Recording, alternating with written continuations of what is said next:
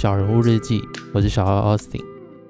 上礼拜无预警的休了一周，然后只有在 IG 公告说想要休息一下，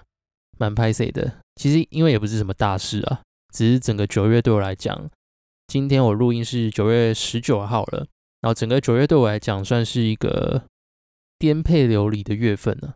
不只是心态上，也包含了物理环境上。总结下来就觉得还蛮容易觉得疲惫的，应该算是我自己人生的一个坎呐，就是一个人生新的挑战。所以其实当天说要休息，内心还是有点惊，因为其实过往我也不是没有这么忙碌过，加上其实我还有可能四五集的库存可以剪，就是剪一剪之后还可以直接上。但那天就觉得比较想要听自己的声音，就觉得啊想休就休，不要这样硬盯好了。一部分也是因为我自己个人习惯啊，就我常常会帮自己强制安装一些该做的事情嘛。像这次我其实可以更新节目，但就强制自己必须要休息，因为我蛮笃信一个概念，就是思考要像人类，但行为呢要像动物。意思就是说，我们虽然脑袋是很会运转的，而且想法是通常都很多很有创意嘛，但多数时候我会比较想要用一个造物者角度来看自己。我们就跟其他动物一样，还是必须要吃饭啊、睡觉啊，身体也是会生病，这些都是我们与生俱备的需求，不是用想法可以轻易的去控制的，所以就要设定一些自动更新的程式，像是十二点一到啊，即便还没有睡意，还是要让自己好好的躺在床上。这样的好处是你不会受到太多你主观判断的情绪影响，听起来像机器人，对不对？而且有点无聊，但我觉得这反而是。必须的，就不要轻易的想跟身体机制对抗，也不是说完全不行啊，但就是你可能多数情况下可以照着自己的生理时钟吗，或是你的运作模式，有每个人可能都不一样，但重点就是你要理解你自己的身体在发生什么事情，然后给他一点点助力，那这样我们可能会比较有精神、体力或者是好的心情来继续体验我们的生活，脑袋可能也会比较灵光一点点吧，我自己这样想。反正讲了一堆，就是要解释自己为什么停更一周，但还是想跟大家分享一下自己最近的状况啊，因为我觉得最近的人生体验都算是蛮有趣的，而且有一种开始要学以致用的挑战感。会这么说是因为之前有分享过，我是一个 INFP 嘛，就可能这个阶段我都是 INFP，那我内心本来就是常常会炸出很多很多很多的想法，只是说以前都是单纯的。输出想法，就算生活上有一些体验啊，基本上那个都是突如其来的。然后我会把那样的体验转化成另外一种想法，所以说我生活的一切其实都是围绕在我的想法在打转。这样讲可能有点抽象，反正就是我是一个会不断的内化、不断的投射，然后透过这样子的过程，让自己的心灵不断成长的人。但最近稍微有一点不一样，我最近生活面对的事情比较多，都是那种。我过往就知道这个概念大概是怎么样子，但是现在要把以前学到的那些观念拿出来用，运用到我的生活上，才发现说其实这是两回事。因为像是以前都是实习啊，那现在是上战场了。举例来说，我最近生活一个大变动，就是我上礼拜才刚到一个新的单位嘛。那虽然一样是同一个公司，但不论是地点啊、同事还有工作内容都是新的，所以其实。会遇到的挑战跟我想象的差不多，比如说沟通的问题啊，还有面对权威的问题啊，还有一次跟太多人互动的那个疲累感啊，其实这些都算是我以前就有思考过或是有遇过的问题。但现在新的环境面对这些事情，对自己来说就是一个考验，因为它无时无刻就是会出现在你面前，那就要检验你以前那些练习啊，你讲的那些心法到底是有没有用，还有没有效的。当然也不只是公司啊，像我这个月也慢慢在搬家嘛，没意外的话，这礼拜应该就可以正式入住了。所以要面对的问题，也许会是时间管理啊、情绪管理啊，因为我生活上的琐事可能会变多，但同样的时间也是会变多。虽然我本来就蛮习惯一个人做事情的，但之后应该是长时间的一个人，然后在新单位我也是比较安静一点点，所以就比较少。跟别人分享自己的生活琐事，另外像是面对别人的得失心啊，学习要跟别人远距离相处之类的。我觉得这都对我来讲是一个全新的挑战啊，感受上真的是有一种如履薄冰的感觉，真的有点嘎嘎的。然后也因为这样，同时也蛮期待说自己可以在这段期间去感受自己有没有哪些会进步的地方。很像重训，就是如果你本来可以拿四十磅的哑铃好了，然后四十磅哑铃你推得动，接着要拿四十五磅的时候，心里会有点心虚，而且姿势可能会稍微有点偏。手会开始抖，然后随时会担心自己可能会受伤，但只要盯住那几下，到最后让你的身体慢慢适应之后，接下来隔几天四十五磅的就是你熟悉的领域了，就这个重量你就 OK 了，然后越越做越好。所以总结下来，我觉得未来这段期间我应该是把它定义成一个修行期啊，很久没有这种 长时间的修行期了，之前都还有。颓废吗？还是舒适的空间？但现在就是比较可能会比较规律的去锻炼自己的身体啊、心理啊，然后同时也学一些新技能，或者找出一个个小目标之类的。这种生活模式其实也不是我第一次经历，只是之前我会比较极端的处理这种事情，像说我可能会直接断网，然后删掉社群，因为我那时候很想要专注在某一件事情就好了，然后就把自己当成一个原始人在看待。其实那个模式蛮适合我的，就等于是我把我的理性脑全开，但缺点就是我生活会变得超级无趣。然后如果依照我对自己的了解的话，我在理性的期间其实都蛮机车的，就是会觉得大行都在浪费时间啊，然后会很受不了自己怎么这个时间没有做可能我应该要做的事情之类的。那当然我有感性的时候嘛，可是我感性的时候通常就是会飘了太远。可能停留在空中的那种感觉，所以有时候我自己也很难拿捏这种理性跟感性之间到底要怎么抓、怎么取舍。应该来讲，我是一个比较偏极端的人啊，比较容易偏，比较容易钻牛角尖。所以这次也是希望说，我可以让自己在处理事情上可以更圆润一点点，就同时保有一点理性跟一点感性。不一定说一定要中间呐，可是至少不要像以前这么极端嘛。要么理性的很机车，要么就是感性到很像那种讨厌的混青菜之类的。好，反正如果后续有什么新的发现的话，也会持续来跟大家分享。现在麦克风应该算是我最好的朋友了，听起来怎么有点可怜？但如果你最近也刚好面临差不多的状况，或是处在人生一个转折点上的话，至少你不是孤单的，啊，应该说你不是一个人在孤单，就至少还有我跟着你一起孤单嘛，我们就远端各自孤单之类的。好，那接下来是有关跟碧豪聊完的后记，其实可以访碧豪，真的算是我人生的一个里程碑啊。这里程碑不是说他是一个什么很特殊的成就之类的，而是因为碧豪真的是一个蛮照顾我的主管，然后可以在跟他道别的最后一周把。这一集给完成，对我来讲算是蛮有意义的，感觉很像那种一起走了好一段路的朋友，然后暂别一下那种感觉。而且那天跟他聊完之后啊，虽然有些故事是我可能本来就知道的，然后因为我平常就会问他很多事情嘛，具体的像是一些工作啊、生活技能啊，或是做事情的技巧，那抽象的就会像是人生规划、面对自我的一些问题。所以那天聊起来，对我来讲反而像是一种。整理，那我印象最深刻一个点，真的是有关他对自己一直以来的看法。他说他自己是很长一段时间都搞不清楚自己的人生在干嘛，然后在每个阶段呢，都不是特别突出，也称不上是底段，然后就这样过日子，好像都还说得过去。但在这样的生活里，就会觉得好像还是少了一点什么。那随着日子一多嘛，考验就会一个一个浮现。这时候已经不像小时候，很多事情我们就是糊弄过去就好了。反正以前要面对的事情都是别人要求自己的嘛。但等到这个问题没有任何人会再要求你，或是逼着你应该要怎么做的时候，你才会发现说，原来这一类的问题，它才是最难的，因为它没有任何的标准答案。即便你不要作答，你不选择作答，或是你没有答案。它还是会被归类在一种答案里。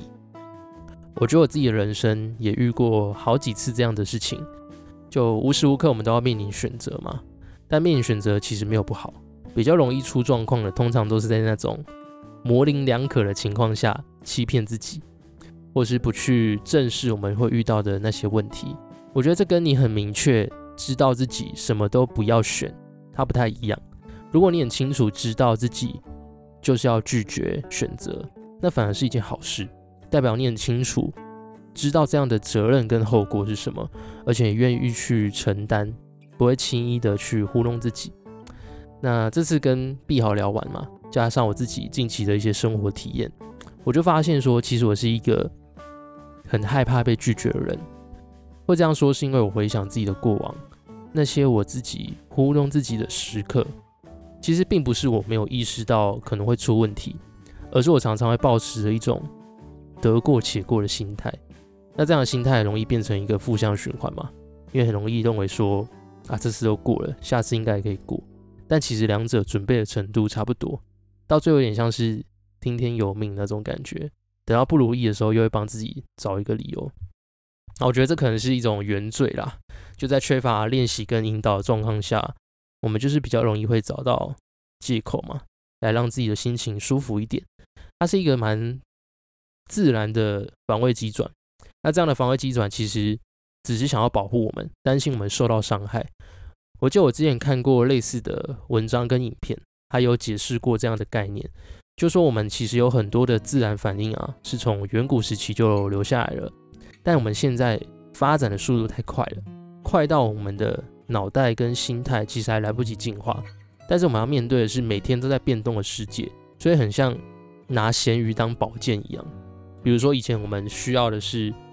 因为我们的大脑要让我们活下去嘛，所以它必须要去保护我们，不要受到猛兽啊或是一些天然灾害的攻击，所以自然而然它就会引导我们到安全的地方去。那些防卫机转说到底就是要让你感到安全，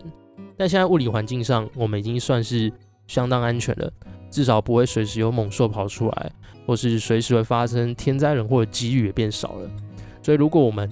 还不断的引导自己去到更安全的地方去，反而会失去一些探险的能力。那回到我自己本身，为什么会无法忍受那一点点的恐惧，或者说当下可能要面对的那个尴尬呢？我自己觉得有一个很大部分的原因啊，是因为我过往在这样子的选择下。我都可以得利，比如说学生时期，我就是那种小聪明很多，所以很会猜题啊，很会考试啊。只要学校给我一个框架，我几乎都可以在这个框架里面发挥到极致，所以我成绩一直以来都不错。然后另外，我是一个比较调皮、有油嘴滑舌的人嘛，所以人缘也不差。那在这样舒适的环境下，根本不会想说自己哪里有问题，但终究要面临。长大面临社会，要在一个完全不同的环境生存，在社会上发挥那些小聪明，其实根本不足以让自己过一辈子。所以说到底，我们还是要扎扎实实的面对自己的人生，有一说一，有二说二。我也是到应该近一两年吧，开始练习觉察自己之后，才发现我有好多事情都是用这种得过且过的心态在面对。有一大部分的理由是因为怕麻烦。那怕麻烦的背后，又有不有一部分是因为我没有办法接受自己的丑陋，我只想要表象看起来是好的，看起来是撑头的，那些需要扎根、需要打底的东西，我都选择忽略，因为那样的练习过程它不好看，不能被称赞，不能被鼓励，反而赶快端出一个好看的菜，让自己让大家觉得你好像还蛮厉害的。去赚取那个一时虚荣而带来的快感，通常会让自己觉得好像自己还不错，也会觉得自己比较有价值感。在这样的情况下，简单的事情往往我们认为说自己一定会，然后复杂的事情就会奢求自己要快速成功，所以就养成了好高骛远的心态嘛。那我自己真的觉得这样的心态挺不健康的。当然，现在比较好的点是我不会一想到我就。拿这个东西来喷自己嘛，不会先呛自己说啊你又来了，而是单纯的发现说这可能是我一个习惯，那我现在要先阻断这样的回路继续形成。其实这样的信念啊，真的是让我各方各面都受到一点点影响。刚刚说的是做事的态度嘛，那另外包含比较 mental 层面的，像是如何面对挫折的情绪啊，这个是我近期才意识到的。我发现自己有时候会因为担心被拒绝所产生的那个恐惧，来让自己做出一些逃避的行为。听起来像在讲屁话，对不对？但是这是真的没有仔细思考之下不会发现的事情。比如说，我遇到一个很在意的人，他说的每一句话、每个回应，我都很认真的看待。可以想象，这个人对我来讲，我是会有得失心的。所以，假设今天他说了一个类似拒绝我的话，或是他对你所说的东西不太在意的时候，这时候我心里就会很紧张。那第一时间的感受，我会跟自己说：怎么办？是不是有点尴尬？怎么办？他是不喜欢我了？会说怎么办？我跟这个人的关系是不是到这边就结束了？所以接下来行为可能就是逃跑啊、焦虑啊、悲观啊，或是开始责怪自己，然后想要赶快躲起来。那个慌张的情绪就这样蔓延开来的。但今天如果可以相反过来，是比较理性的去思考，对，也许，也许对方真的不喜欢你，也许对方就是不在意你说的话，也有可能对方此刻。就是没有想要跟你联络，但是那又怎么样？你的世界已经毁灭了吗？我自己亲自体验这样的转变，整个转变过程大概需要两秒钟的时间。我当时问了自己说：“你能面对吗？你能忍受这个短暂的尴尬吗？你能接受自己被拒绝吗？”那我在内心跟自己说：“我可以啊。”我当然可以接受，我扛得住的那个瞬间，我突然觉得自己的念头变了。这一段你们听起来可能有点 抽象了，因为真的要亲自经历过才会发现那个神奇的感受。而且等到你的念头转变啊，你会发现说，本来那个恐惧它变成一个兴奋的，你会很像疯子一样，可能会在心里告诉自己说：“OK 啊，这次被拒绝了，没关系，那下一次的机会什么时候会再来？我想要再试试看。”因为被拒绝，顶多就只有长这样子而已，但对自己的人生完全没有重大影响啊！它只是长远生命的一粒沙而已。这真的是我近期一个蛮新的体会啊！就原来被拒绝，它可能是一个强而有力的礼物。那为了好好记录这件事情，把它变成一个真实，其实我蛮想要把它当成一个实验来做做看。之前六月嘛，我做了一整个月的 Yes Man。然后 Yes Man 呢，他比较偏是被动式的，对任何机会跟请求都说 Yes。那我觉得这个难度不高，而且可以帮生活增添一些乐趣，还蛮好玩的。但这次我想要做的是 No Man，它是主动型的做法呢，是我希望自己可以定出一个具体、明确、可测量的目标，比如说一个礼拜累积被拒绝次数要有十次以上。那个请求可能可以自己定，像是跟陌生人借钱啊，或者是搭讪我觉得很酷的人，然后唱一首歌给别人听之类的。我应该会定个几十件，然后陆续执行。如果大家有什么有趣的点子，也都可以私讯跟我讲。但前提就是